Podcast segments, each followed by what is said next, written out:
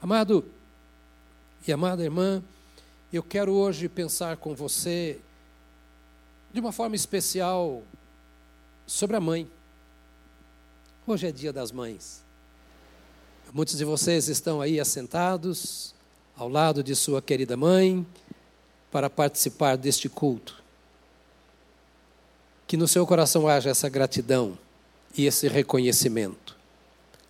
Quero hoje pensar sobre uma mulher que é um exemplo de mãe, que viveu em tempos muito difíceis, cuja história se resume em dois capítulos da Bíblia apenas.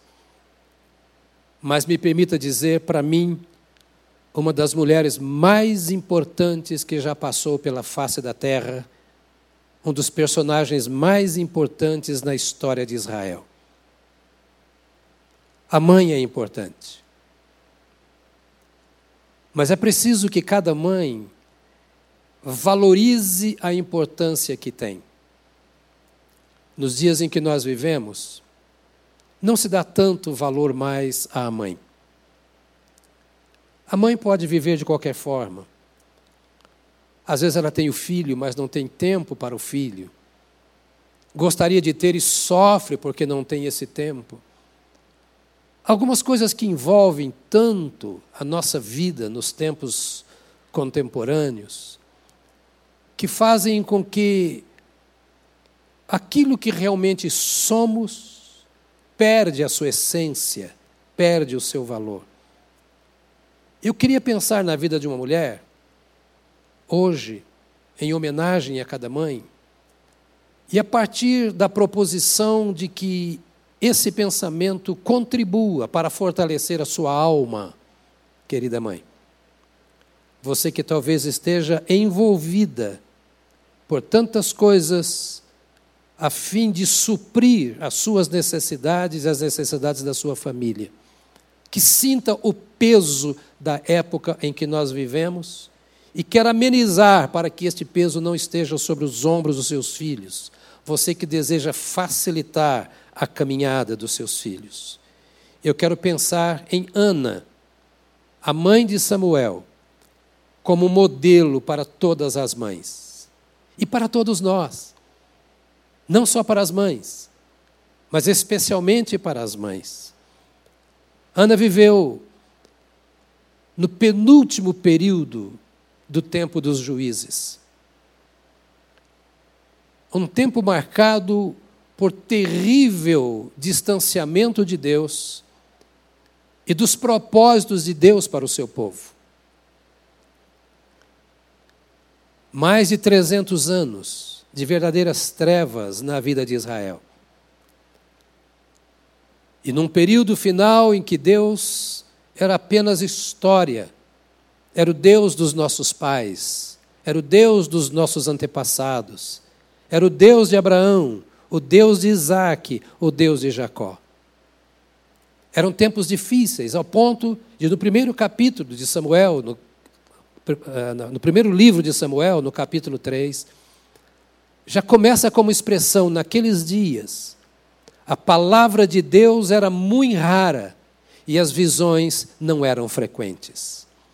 Ou seja, Ana viveu em tempos em que Deus era apenas história o povo não caminhava com Deus. Aquele período era marcado pela individualidade. A Bíblia diz: não havia rei em Israel e cada um fazia aquilo que queria. Não havia homem que reinasse e nem Deus conseguia reinar. Como é que você pode formar uma família em tempos sem Deus? Quando Deus faz parte apenas da história. Quando Deus é questionado dentro das nossas universidades, pelos meios de comunicação, na vida comum, como é que eu posso ter uma família em cujo seio o Senhor se faça presente? Como é que os meus filhos dentro de minha casa podem encontrar nesse abrigo familiar um verdadeiro templo onde Deus é anunciado é adorado e é experimentado. em tempos de incredulidade como o nosso, nós podemos olhar agora aqui a vida desta mulher chamada Ana. Ana desejava um filho.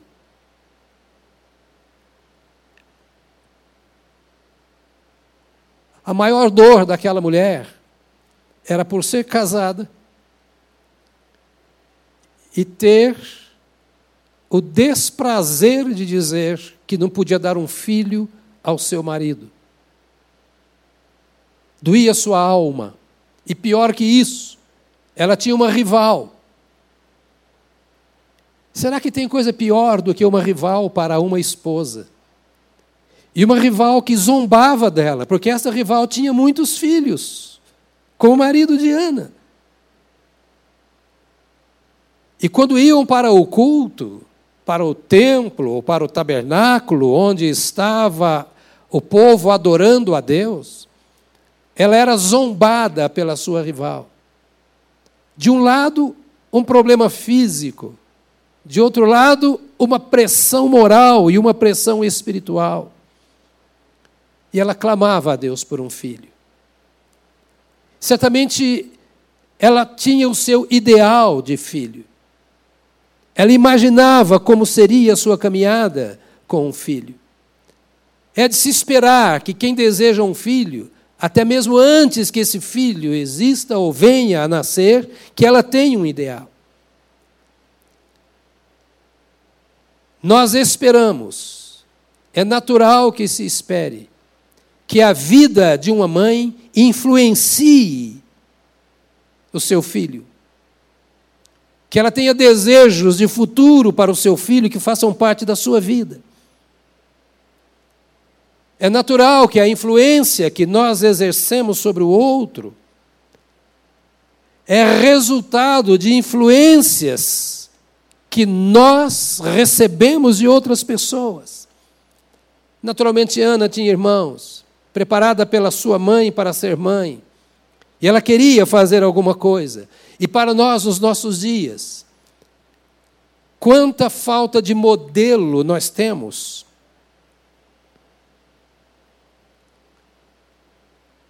Quantos modelos errados nós temos de mães? Porque nós só podemos dar o que nós recebemos. E uma das dificuldades das mães não raro é não terem tido bons modelos dentro de casa. Então se sentem fragilizadas, com medo. E hoje há muitas que não querem ser mães, seja porque querem se dedicar aos afazeres da vida, aos estudos, à profissão, aos lazeres, seja porque não tiveram um bom referencial. Nós precisamos de modelos confiáveis.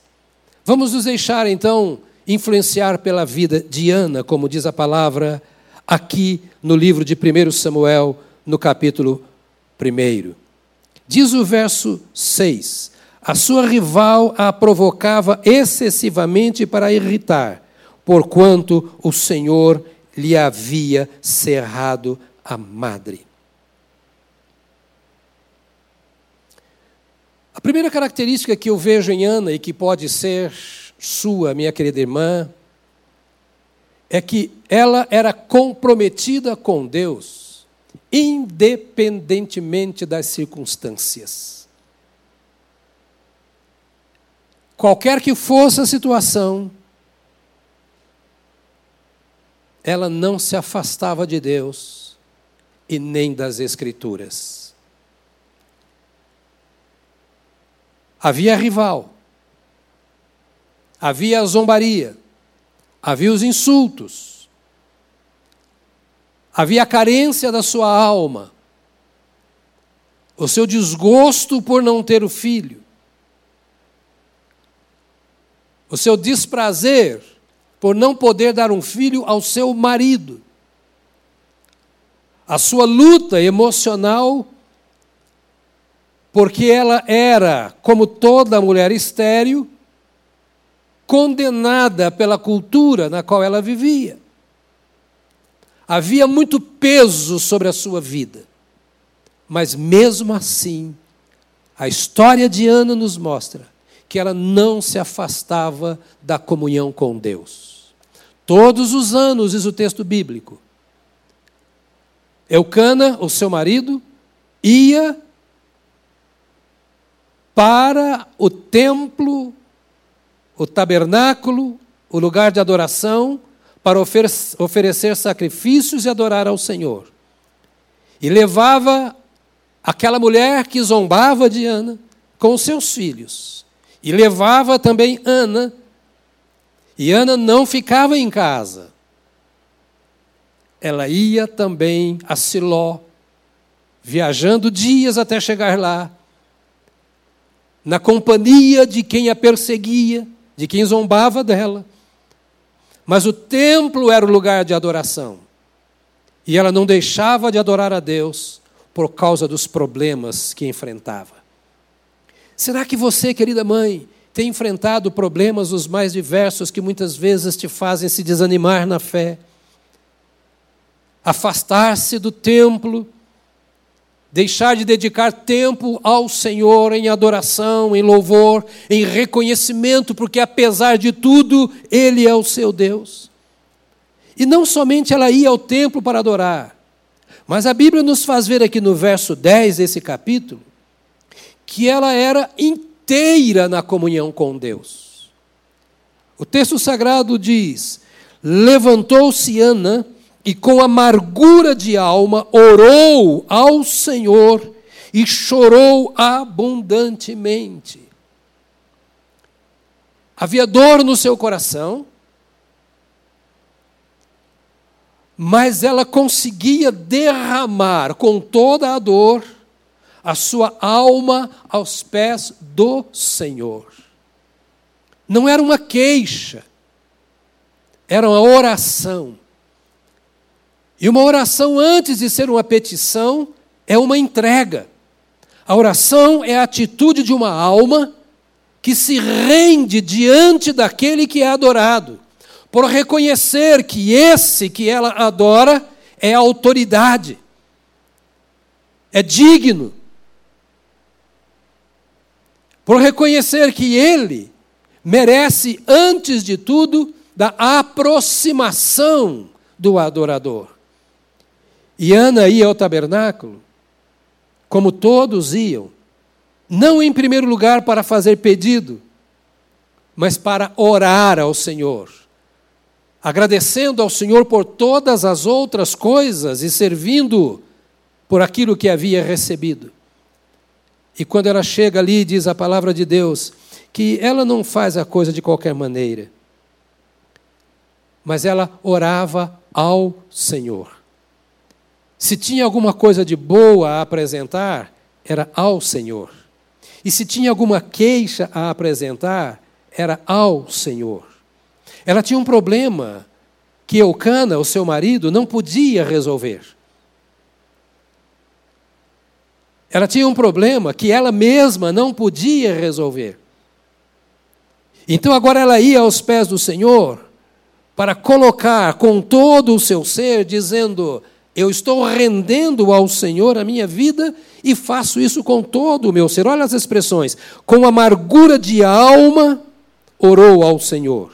E chorou abundantemente. O verso 13 diz: só no coração falava. Não era algo meramente emocional. Não era algo meramente emocional. A sua vida estava envolvida o seu ser profundamente envolvida no culto que oferecia ao Senhor. E o verso 15 ela diz: Eu sou mulher atribulada de espírito, venho derramando a minha alma perante o Senhor. Isto quer dizer, os meus problemas não são impedimentos ao meu relacionamento com o meu Senhor. Tu és o meu Senhor, tendo eu problema ou não. A minha alma é tua, cheia de problema ou não. Eu reconheço que tu és dono de toda a situação e pode resolver qualquer coisa. Tu és o meu Senhor. Embora esteja atribulada de espírito, Eu derramo a minha alma perante o Senhor. O verso 16 ela diz: do excesso da minha ansiedade, do excesso da minha ansiedade e da minha aflição é que tenho falado até agora. Ou seja, meu marido não pode resolver o meu problema. A minha rival não vai resolver o meu problema. A minha cultura não vai resolver o meu problema. Eu sair de casa não vai resolver o meu problema. Eu condenar ou acusar quem quer que seja não vai resolver o meu problema. Eu desistir também não é prudente não vai resolver o meu problema. A ideia de Ana era: eu sou do Senhor, inteiramente do Senhor, e eu me entrego do jeito que eu sou ao Senhor. Minha amada mãe, que me ouve nesta data, você tem um Deus, você tem um Senhor que conhece a sua situação, que está disposto a te abençoar na sua causa. Você tem um coração que não é seu, ele pertence ao Senhor. E ele foi comprado com o precioso sangue do Senhor Jesus Cristo. Não há aflição que você não possa levar aos pés do Senhor que te conhece. E não há problema que você tenha que Deus não possa resolver. Não há nada que você esteja vivendo que outras servas de Deus não tenha vivido. Portanto, nada justifica você se esfriar na fé. Nada justifica você abandonar o Senhor. Nada justifica você se envolver em amargura, em tristeza, em sofrimento e passar a sua vida vivendo assim. Deus te ama e Deus te chama para que você tenha com Ele uma experiência semelhante à que Ana teve. A Ana não se intimidava pelo que pensavam dela. Absolutamente ela não se intimidava, nem pelo que diziam dela. Ela ali estava orando e diz o capítulo 1, versos 13 e 14 de Samuel: Porquanto Ana só no coração falava ah, como Deus conhece o que o nosso coração fala. Por isso a palavra diz: Amarás o Senhor teu Deus de todo o teu coração. Ou seja, entregue todo o amor que está no teu coração ao Senhor teu Deus. Só Ele sabe a quantidade de amor que há no seu coração. E o amor mais puro que você tem, antes de entregá-lo ao seu marido, antes de entregá-lo aos seus filhos, entregue ao Senhor que deu o seu marido, ao Senhor que deu os seus filhos, ao Senhor que sustenta a sua vida. Fale com o Senhor muitas vezes aquilo que só o Senhor ouve. A Ana só no seu coração falava, seus lábios se moviam, porém não se lhe ouvia voz nenhuma. Por isso Eli a teve por embriagada, ele disse: Até quando estarás embriagada? Aparta de ti esse vinho. É incrível. Como muitas vezes as pessoas podem confundir o relacionamento de um outro com Deus como às vezes as pessoas não conseguem compreender a maneira como você se manifesta. Quem olhava Ana achava esquisita, um ser estranho. Parece que se comportando de maneira inadequada, sobretudo no templo e na presença de outras pessoas que ali estavam para oferecer culto. A Ana tinha uma preocupação ela queria se desnudar diante de Deus. A preocupação é que Deus visse o que estava na sua alma. Era derramar-se diante daquele que a conhecia por dentro e que poderia responder aos anseios do seu coração. Ela não se intimidava pelo que pensavam dela. Certamente ela dizia: Eu quero saber o que Deus pensa de mim, o que o meu sentimento, o que o meu comportamento, o que o anseio da minha alma, o que a minha dor quer dizer para o meu Deus. Até que ponto o meu clamor, o meu gemido chega aos pés do meu Senhor? Eu vivo para o meu Senhor. Eu dependo do meu Senhor. E eu sei que o único que pode me atender é o meu Senhor. E então eu não vou me importar com o que meus filhos dizem a meu respeito, meu marido diz a meu respeito, minha vizinha diz a meu respeito, aqueles que congregam comigo diz a meu respeito. A mãe que Deus espera é aquela que se importa com aquilo que Deus vê no seu coração e com o que Deus pode fazer em seu favor. Ana era um modelo nesse aspecto.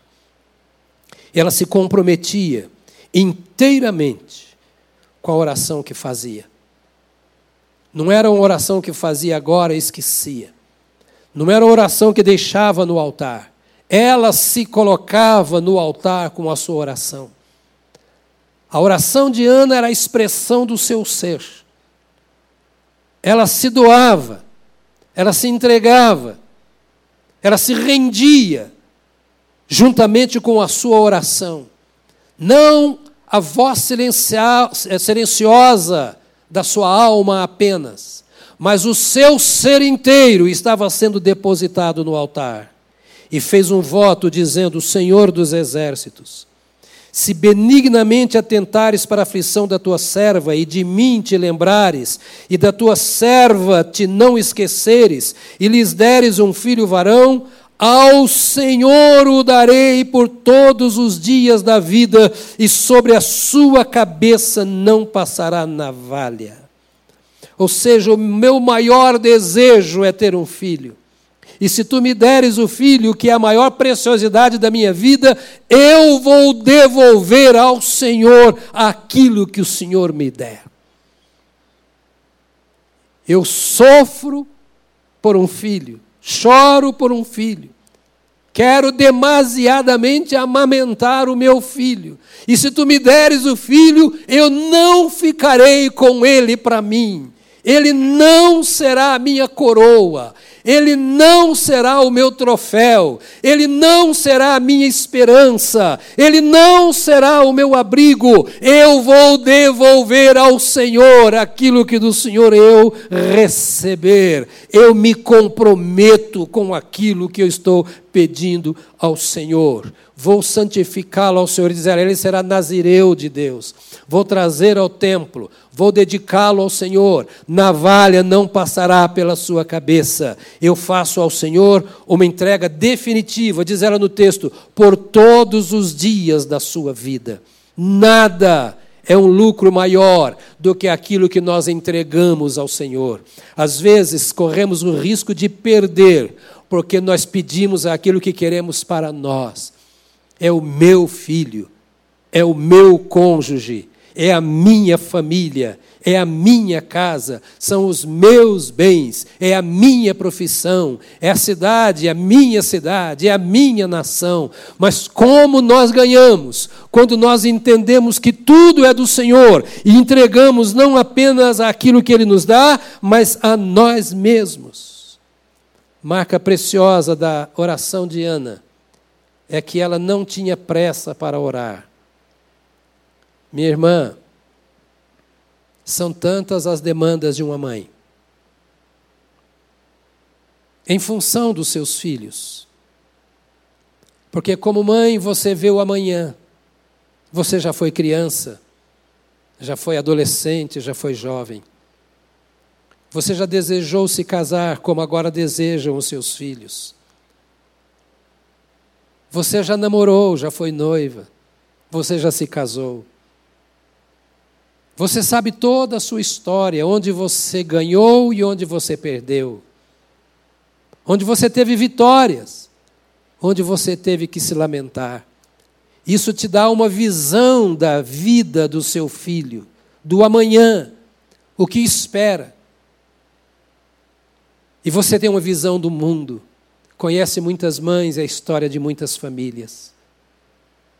A sua própria história, do seu marido e de tantos outros. Ah, querida, não tenha pressa. Não tome nenhuma decisão.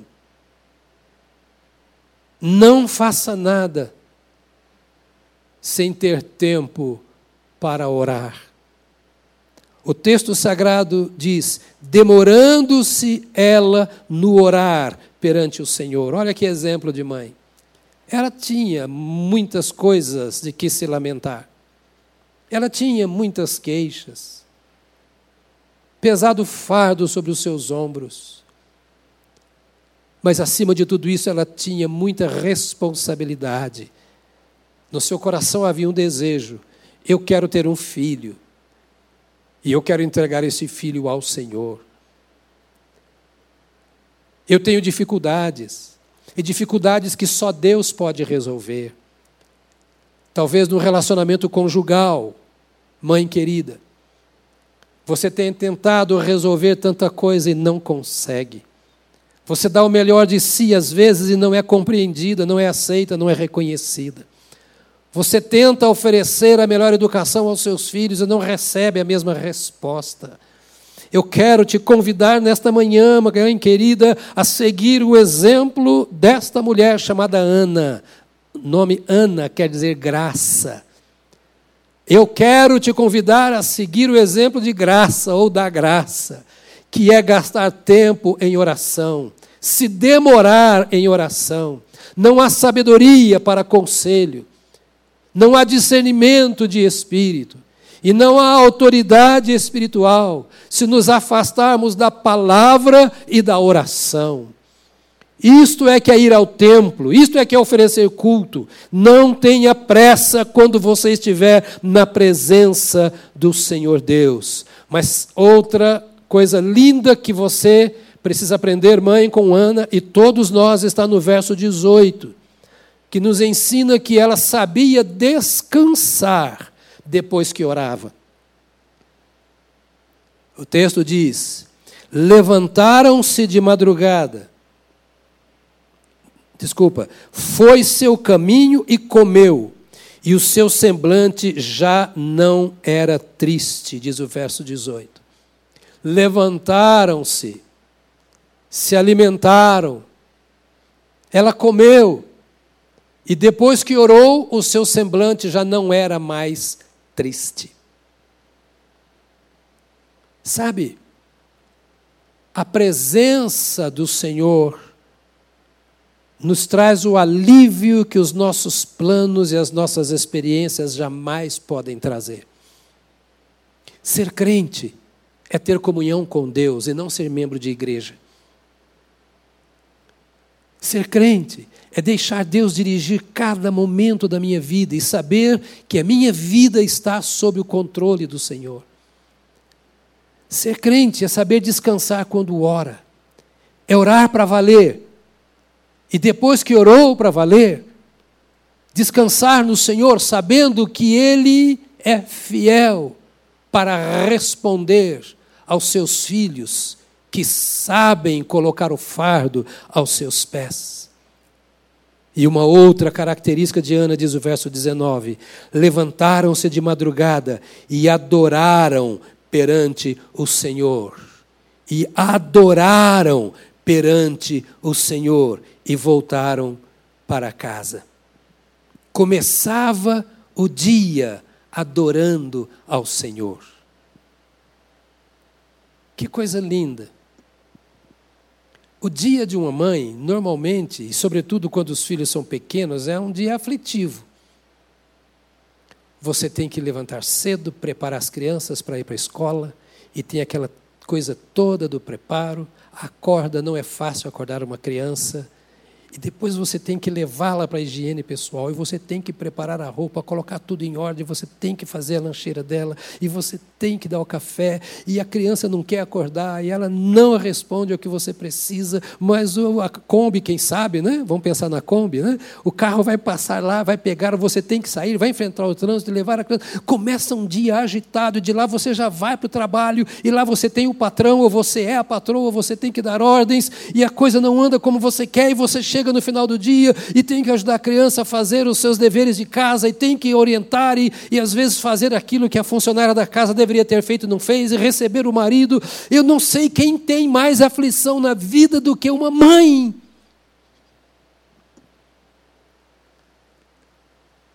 E o que você faz antes de começar todas essas coisas aflitivas? Você tem tempo, como diz aqui, para levantar-se de madrugada e adorar perante o Senhor. Você precisa de vida para o dia. Você precisa de energia para o dia. Você precisa de saúde para a sua alma. As pressões são tantas. Você, de certa forma, tem muita gente infiel ao seu lado muitas vezes. E então você precisa de um dia de paz. E a gente começa um dia de paz adorando ao Senhor pela manhã. Mãe amada, na sua casa pouca coisa é tão importante quanto você. Mas você é o esteio do lar, querendo ou não. E se você é a sustentação da sua família, você não precisa de nada mais do que de Deus. Deus está acima de todos os recursos e Ele é o maior recurso que você precisa. Adore ao Senhor quando tudo estiver bem. E levante cedo para adorar ao Senhor quando tudo não estiver bem. A cada momento do dia, sua vida precisa estar no Senhor, e para ser assim, você precisa começar bem o dia. Para não estar arrancando o cabelo da filha na hora de prepará-la para a escola, estar beliscando o filho na hora de levar para o carro, gritando porque está atrasado e achando que todo mundo perturba a sua vida. Oh, como Ana deveria, eu imagino, pensar desejar viver o que muitas de vocês estão vivendo, e ela chorava porque não podia viver essas coisas. Ana era comprometida com Deus em qualquer circunstância. Mãe querida, que o seu maior amor seja dedicado a Deus, porque ninguém te ama mais. Nenhum dos seus filhos e nem seu marido, nem os seus pais te ama mais do que o Senhor Deus. Retribua a Deus o amor que Ele dispensa a você. Uma outra coisa que eu quero pensar com você é que Ana era fiel a Deus naquilo que ela prometia a Ele. Era fiel a Deus. Fiel a Deus. É importante você ser fiel ao seu marido, ser fiel aos seus filhos, mas você precisa ser, antes de tudo, fiel a Deus. Como eu posso deduzir isso da palavra de Deus? Em primeiro lugar, quando Samuel nasceu, ela deu o nome àquele menino, Samuel. O sufixo el, a terminação el, é Deus. El Eloá, El Elohim, Samuel. Samuel quer dizer pedido a Deus. Ou outros dizem que quer dizer recebido de Deus. E também pode significar o nome de Deus. Quando ela falava o nome de filho, naturalmente ela estava falando o nome de Deus. A marca de Deus estava na vida daquela mulher quando o seu filho nasceu. Deus fez um milagre. Depois que levantaram, adoraram a Deus, voltaram e ela teve um filho. E ela não tinha dúvida. Aquele filho era a resposta de Deus, porque ela era estéril. O seu filho é a resposta de Deus. Porque quando você era criança, você brincava com bonecas. E aquilo mostrava que você queria criança, que você queria um filho era inconsciente. E à medida em que você foi crescendo, você pegava nenéns no colo e brincava com eles. Era o instinto materno despertando em você. Por toda a sua vida você pensou nisso. E Deus te deu aquilo que não apenas o seu instinto te movia a ter, mas aquilo que a sua alma desejava, que é natural. Você queria um filho. E agora, Ana, que como você recebe o filho no colo, ela diz: Aqui está um filho que Deus me deu. Eu recebi de Deus. E todas as vezes que eu citar o nome do meu filho, eu quero me lembrar que Deus me deu e que eu prometi que devolveria esta dádiva ao Senhor. Samuel, diz o texto sagrado, porque era uma promessa de Deus. O Eli profetizou para ela que ela receberia aquilo que ela estava pedindo a Deus. Quando for o menino desmamado, levá-lo-ei para ser apresentado perante o Senhor e para lá ficar para sempre. Ou seja, eu vou cumprir a promessa que eu fiz ao Senhor. Outra coisa, ela dá testemunho público da fidelidade de Deus respondendo à sua oração. O verso 27, após esmamar o menino, ainda muito criança, o levou e apresentou à casa do Senhor. O apresentou à casa do Senhor. Era comum às mães judias desmamar os filhos entre os dois e três anos de idade. Agora imagine você, estéreo, sofria tanto por não ter o filho. Agora você tem um filho, aos dois ou três anos você pega esse filho e leva e entrega ao templo para ser cuidado pelo sumo sacerdote para sempre. Ou seja, eu não sei o que será o futuro, mas talvez eu nunca mais tenha o meu filho. Talvez eu só o veja, e é o que a Bíblia diz no capítulo 2, que todos os anos eles iam uma vez ao templo e lá ela se encontrava com seu filho Samuel. Levou aos dois ou três, encontrou o filho aos três ou quatro, aos cinco, aos seis. Mas ela tinha uma alegria. O meu filho é do Senhor e lá está. Todo mundo sabe que eu vim aqui pedi-lo ao Senhor e devolvi. E ela testemunhou: por este menino orava eu, e o Senhor me concedeu a petição que ele fizera. Esse menino não é um acidente, esse menino não é um fardo. Esse menino não é uma preocupação que fica longe de mim um ano. Esse menino não atormenta a minha vida. Esse filho que Deus te deu é uma bênção na sua vida, porque só Deus poderia te dar este filho. E se alegre neste filho. Ela diz: por esse filho orava eu. Eu tinha expectativa e pedia a Deus, porque só Deus podia me dar, e Deus me deu esse presente. Mãe amada, este filho é um presente de Deus para você. Verso 28 diz assim: O trago ao Senhor por todos os dias em que viver, pois do Senhor o pedi. Ou seja, eu dedico ao Senhor o meu filho. Eu consagro ao Senhor o meu filho. A Bíblia diz que os filhos são herança do Senhor. Ser mãe é um privilégio. Não apenas por você colher nos seus braços um filho, mas por você trazer alguém que é filho do Senhor, filha do Senhor, para viver como filho do Senhor e não apenas como seu filho. Para que no seu interior seja gerada a vida do Senhor e não apenas a sua vida.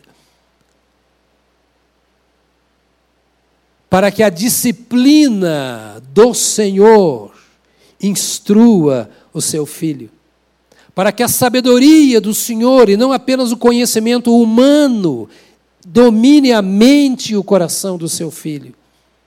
O seu filho é do Senhor. E você deve dedicar o seu filho ao Senhor todos os dias. Talvez você que me ouve agora tenha um filho que está nas drogas, quem sabe até preso. Talvez o seu filho esteja vivendo o estilo de vida que você não gostaria de viver. O mesmo Deus, que é poder para gerar o filho no ventre, é poder para gerar nova vida no coração do seu filho. Passe os seus dias declarando, pela fé, e no poder do Espírito Santo, enquanto ministra a palavra e ora, que o seu filho pertence ao Senhor. Traga o seu filho ao Senhor todos os dias em oração. Traga o Senhor aos seus filhos todos os dias, pelo bom testemunho de uma mãe cheia de Deus. adorou ao Senhor, diz o texto, e eles adoraram ali ao Senhor.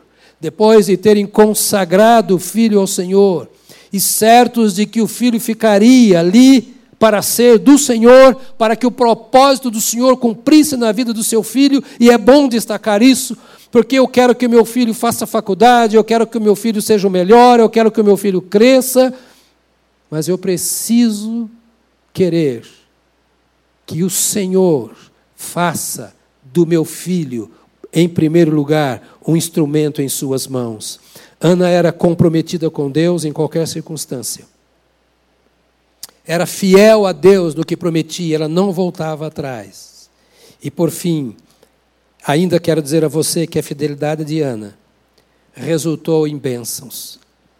Não apenas porque ela teve um filho, mas porque esse seu filho Samuel foi bênção para toda a nação. Para toda a nação. Isso ela não podia imaginar. Como nós não sabemos o que serão os nossos filhos. Criança crescendo no templo, não conhecendo o Senhor por experiência, mas o verso 18 diz: Samuel ministrava perante o Senhor, sendo ainda menino. Samuel ministrava, preste atenção, estou encerrando, mas é muito importante isso, para te enaltecer como mãe e para possibilitar a você ver amanhã o seu filho. Samuel ministrava perante o Senhor, sendo ainda menino. O que os seus meninos, as nossas crianças, fazem sendo ainda menino? É enquanto menino que a vida está sendo construída. E Deus deu à mãe um privilégio especial. Não exclusivamente a mãe, mas mãe é mãe. Você tem mãe.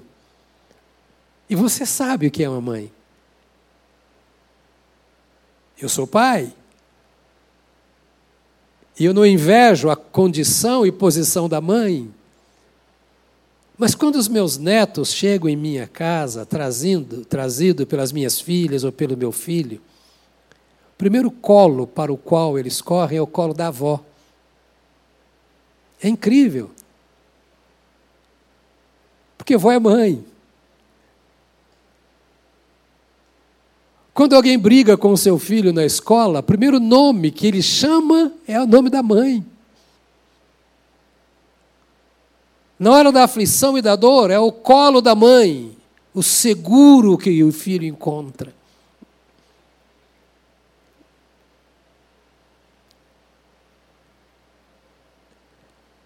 E o que nós ensinamos para as nossas crianças? Oh, mãe, você é o presente de Deus para o seu filho, criança. Que não deve ouvir e aprender as coisas de Deus apenas quando vem para o Kids mas o tempo que você gasta com Deus, você deve gastar também com seu filho. Pastor, eu não tenho tempo para isso, você não tem como explicar isso para Deus.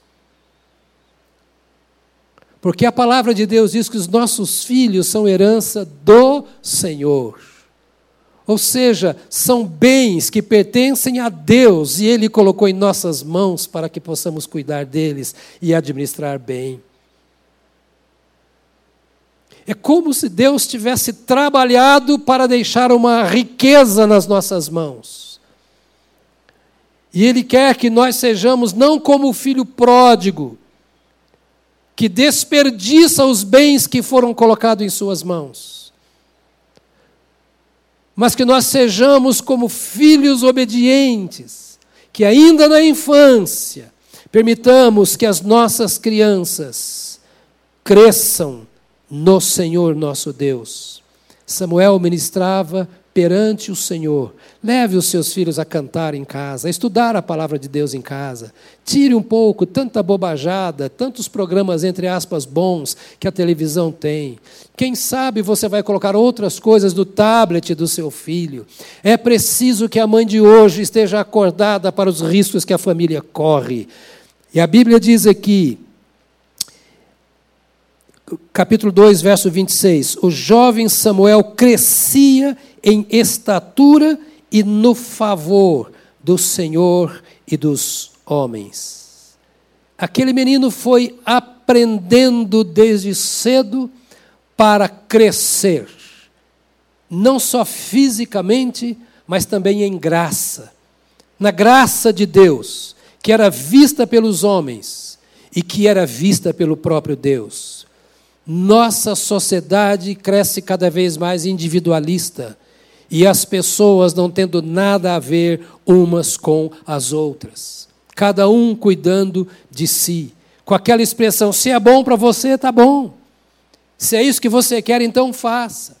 E nós nos esquecemos que acima de todas as coisas existe uma graça que é dada à mãe, que é a graça de Deus, para que os nossos filhos conheçam essa graça e cresçam diante da humanidade, vendo a humanidade vendo que a graça de Deus está neles. E ainda menino, Samuel tem um encontro poderoso com Deus que você conhece. A mãe, de longe, com certeza orava.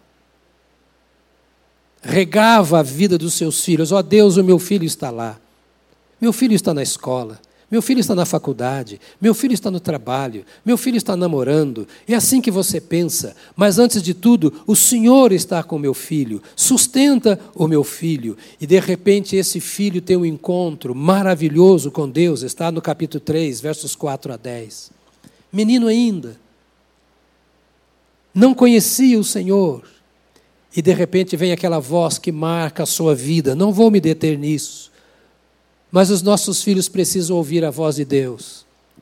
Não apenas a voz da mãe, do pai, do líder espiritual. Pare um pouquinho, querida mãe. Querido pai, ao lado da mãe que me ouve. Nossos filhos têm ouvido a voz de Deus crianças, jovens, ou quem sabe já casados e pais. Eles precisam dos nossos conselhos, da nossa direção. Eles precisam da Ana na sua vida, daquela que intercede, daquela que dedica ao Senhor, daquela que aconselha. Mas muito mais do que isso, eles precisam de Deus. Eles precisam ser levados ao templo para ter comunhão com o povo de Deus, o tempo de adoração, de oração, de pregação da palavra. Eles precisam estar no Kids, no Ministério Infantil, para serem ministrados, mas isso não faz sentido algum se eles não ouvirem a voz de Deus. Samuel não seria o que foi se não ouvisse a voz de Deus, eram tempos difíceis. A igreja de então estava contaminada. O próprio Eli estava dominado, contaminado pelo pecado. Ofni e Finéias, que eram os filhos de Eli, sacerdotes no templo, estavam envolvidos com todo tipo de imoralidade, aproveitando-se dos bens materiais, do dinheiro trazido ao templo, do sacrifício trazido ao templo. Semelhantemente aos dias que nós vivemos, toda a nação de Israel estava fria e separada do altar do Senhor, porque a igreja não resolvia problemas porque a igreja não era o sal e luz, porque o povo da igreja, a nação de Israel, estava escandalizando os filhos que nasciam. O Samuel estava vivendo no templo, num templo que era corrompido por sacerdotes corrompidos e corruptores.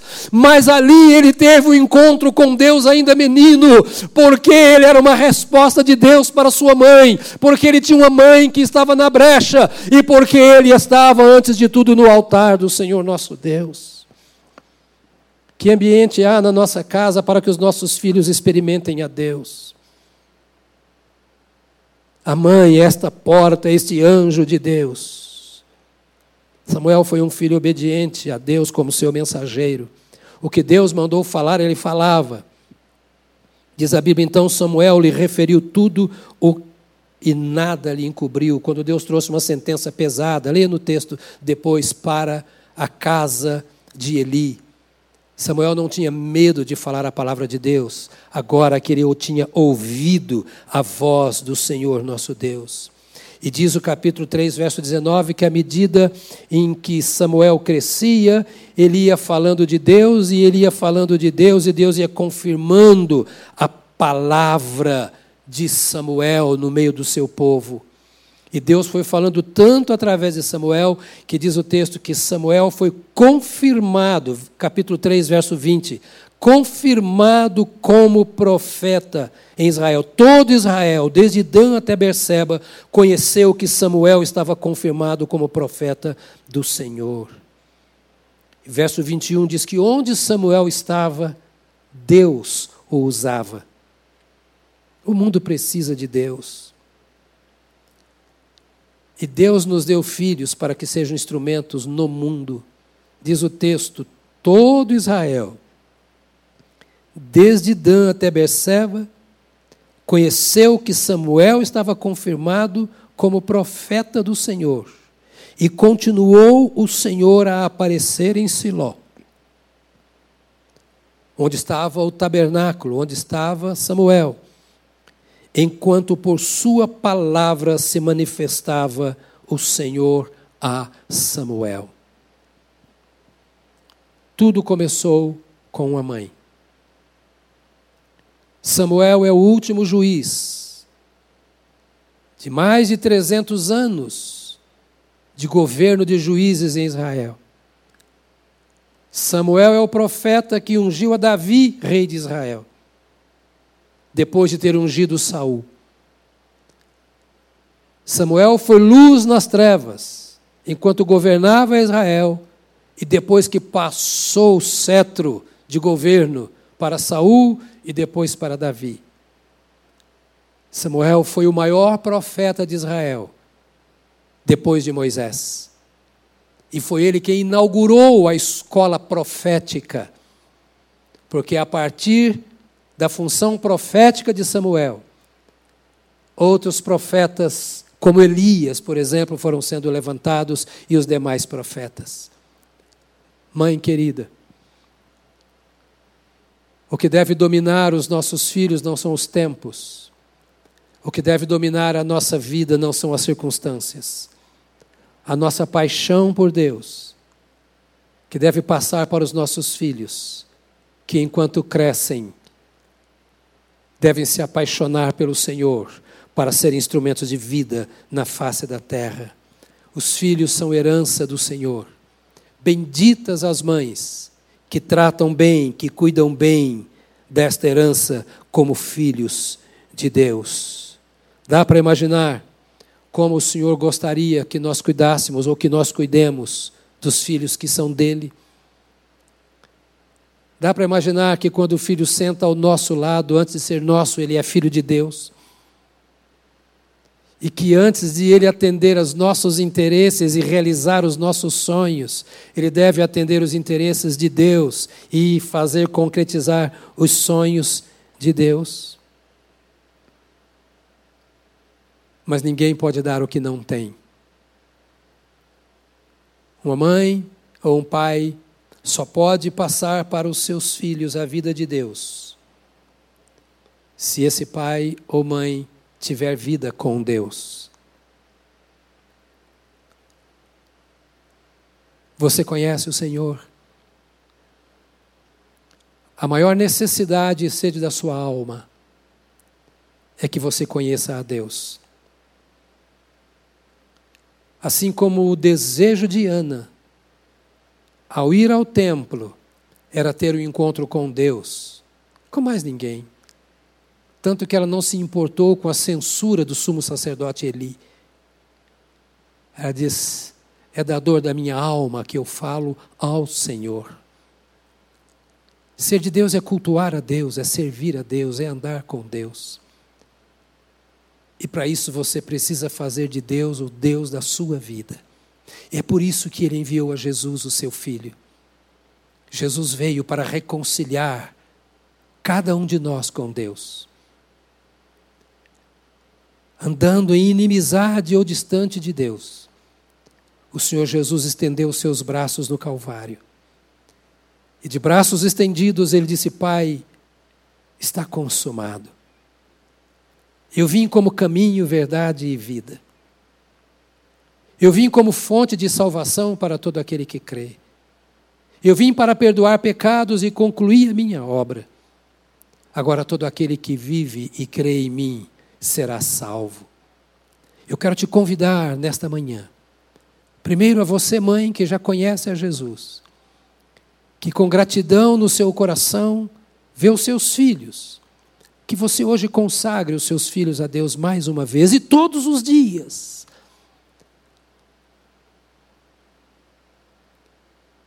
Que os seus sonhos sejam de que o seu filho seja servo de Deus. Quem sabe também consagrar o seu filho para que ele seja um profeta no altar do Senhor. Mas eu quero convidar a você que ainda não teve essa experiência e não sabe como fazer, a curvar o seu coração diante do Senhor, nesta hora, neste momento, e dizer: Senhor, eu tenho vivido a vida para mim, o meu casamento para mim, os meus filhos para a minha realização. E eu tenho vivido sem consagrar a minha vida ao Senhor. Como vou consagrar ao Senhor os meus filhos? Talvez esta seja a hora de você se reconciliar com Deus, voltar para o Senhor, entregar-se a Ele e dizer: A minha alma é tua. Eu volto para a tua casa, ou eu vou para a tua casa, e eu vou te servir como mãe. Eu vou te servir agora como uma mulher. E quem sabe você também, querido pai ou filho que me ouve, porque a única esperança que nós temos está em Deus. A única segurança que nós temos está em Deus, neste mundo vil e perverso, não tão diferente daqueles dias de Samuel, onde a igreja tem errado, as pessoas têm se distanciado de Deus, cada um correndo atrás dos seus interesses, aflições mais aflições, a única esperança está em Cristo Cristo é a nossa esperança. Entregue a sua vida a Jesus. Entregue a sua causa a Jesus. Eu vou orar com você agora. Depois que orarmos, estamos prontos a receber você, atender você que quer entregar a sua vida a Jesus. Quer deixar para trás o fardo, o pecado, quer reconciliar-se com Cristo para ser uma bênção quer voltar ao Senhor para que Ele domine a sua casa. Na tela está passando os nossos telefones e o contato para que você possa ligar agora, quando temos alguém de plantão, para orar mais um tempo com você e orientar a sua caminhada. Vamos orar juntos.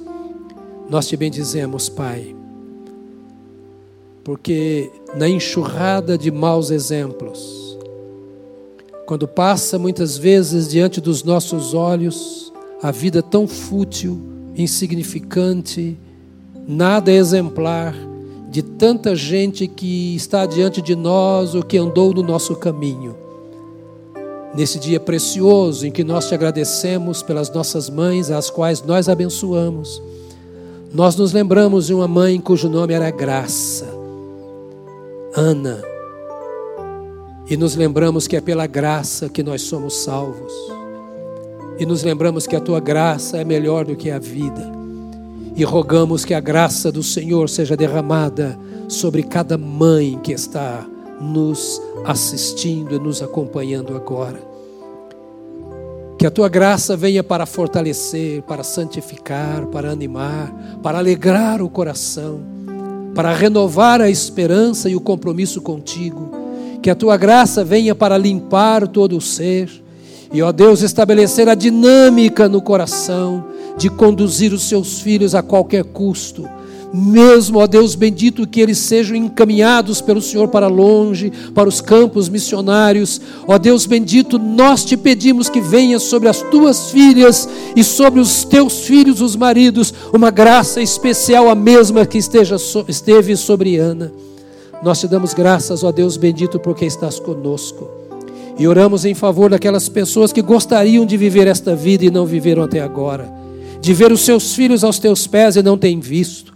E nós te pedimos que o Senhor, que está onde está este que nos assiste e nos ouve agora, que o Senhor faça algo extraordinário, que o Senhor entre e que a tua voz entre no coração, como entrou naquele túmulo fechado onde Lázaro estava sepultado, e que tu assustes, assombres e afastes a morte, e que tu tragas vida ao coração da mãe, ao coração do pai, ao coração do filho que está distante, e que assim como na vida de Ana, tu comeces uma nova história na vida desta mãe, deste pai, desta família, e através dessa nova história, que tu comeces uma nova história na nossa sociedade, na nação e no mundo, que tu levantes nas famílias que estão conosco neste culto, filhos e filhas que sejam profetas e profetizas do Senhor, para trazer paz ao mundo, direção aos homens e a glória do Senhor na face da terra. Bendito seja o teu nome pelos exemplos que nós recebemos. Bendito seja o teu nome, porque tu és o mesmo ontem, hoje e para sempre. Bendito o teu nome, porque tu és o Deus da nossa alma. Em nome de Jesus Cristo, nosso Senhor. Amém. Amém. Amém. Amém. Feliz Dia das Mães. Seja abençoado em nome de Jesus.